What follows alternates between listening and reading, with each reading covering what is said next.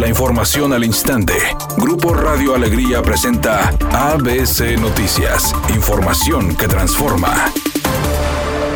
Los negocios de en Texas, se encuentran listos para recibir a los neoloneses que ayudarán en la recuperación económica. Así lo afirmó el vicepresidente de la Cámara de Comercio de McAllen, Luis Cantú, quien declaró que la decisión del gobierno y sector salud de Estados Unidos tendrá un impacto positivo en los primeros dos meses de la apertura. Estimamos que eh, tuvimos una, un impacto económico de aproximadamente un 3% comparado a lo que fue el año 2019. Se eh, vivió de impacto completo de lo que, de lo que fue los puentes cerrados simplemente porque estuvieron, eh, estuvo, el gobierno federal estuvo ah, aportando grandes estímulos económicos al, a todos los derechohabientes. El mercado mexicano representa más de mil millones de dólares aquí en la ciudad de McAllen eh, cada año. Entonces sí, hay, el, el, hecho de la reapertura definitivamente va a traer bastante crecimiento para muchos de los negocios. Estaban preparados para poder recibir y darle la bienvenida a, muchas, muchas personas de México que, que nos van a estar acompañando en, el, en, los siguientes meses. Y como tú bien lo decías, pues la, temporada de, de Thanksgiving, temporadas muy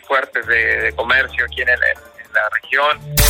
Al comparecer ante senadores, el secretario de la Función Pública, Roberto Salcedo, reconoció que hay irregularidades en el programa Jóvenes Construyendo el Futuro, pero negó versiones que aseguran desvíos por 3 mil millones de pesos y que se otorguen becas a jóvenes que ya reciben otros apoyos del gobierno o a personas fallecidas. Y tenemos números concretos, 102 expedientes de investigación. Se están sustanciando las evidencias.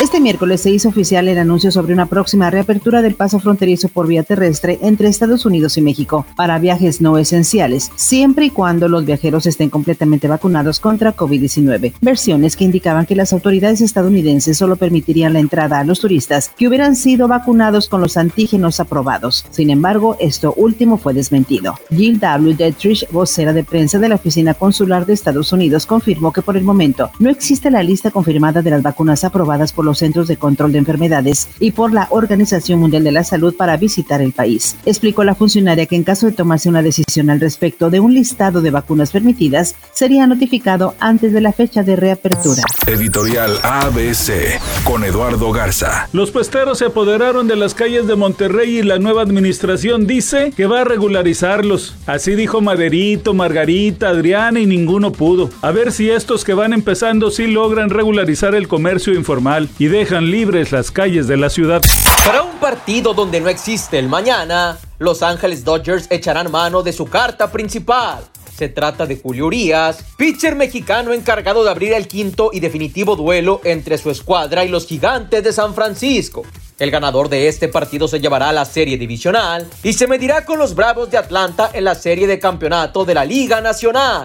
J Balvin ya no ve lo duro sino lo tupido porque luego de que el cantante residente lo expusiera en las redes sociales y hasta mentiroso le dijo, ahora la vicepresidenta y canciller de Colombia Marta Lucía Ramírez lo calificó de sexista, racista, machista y misógino, pues él trae ahora un video del tema perra en donde el reggaetonero aparece con mujeres negras disfrazadas de animales de cuatro patas. Para la vicepresidenta esta canción del reggaetonero, que es uno de los artistas latinos más escuchados según Billboard, afecta la dignidad de las mujeres.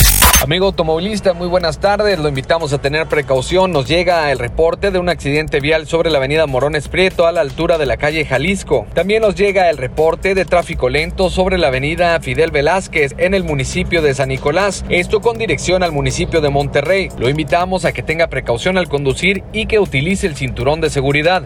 Es una tarde con cielo nublado. Se espera una temperatura mínima que oscilará en los 28 grados. Para mañana jueves se pronostica un día con cielo nublado. Una temperatura máxima de 34 grados, una mínima de 22. La actual en el centro de Monterrey, 29 grados. ABC Noticias. Información que transforma.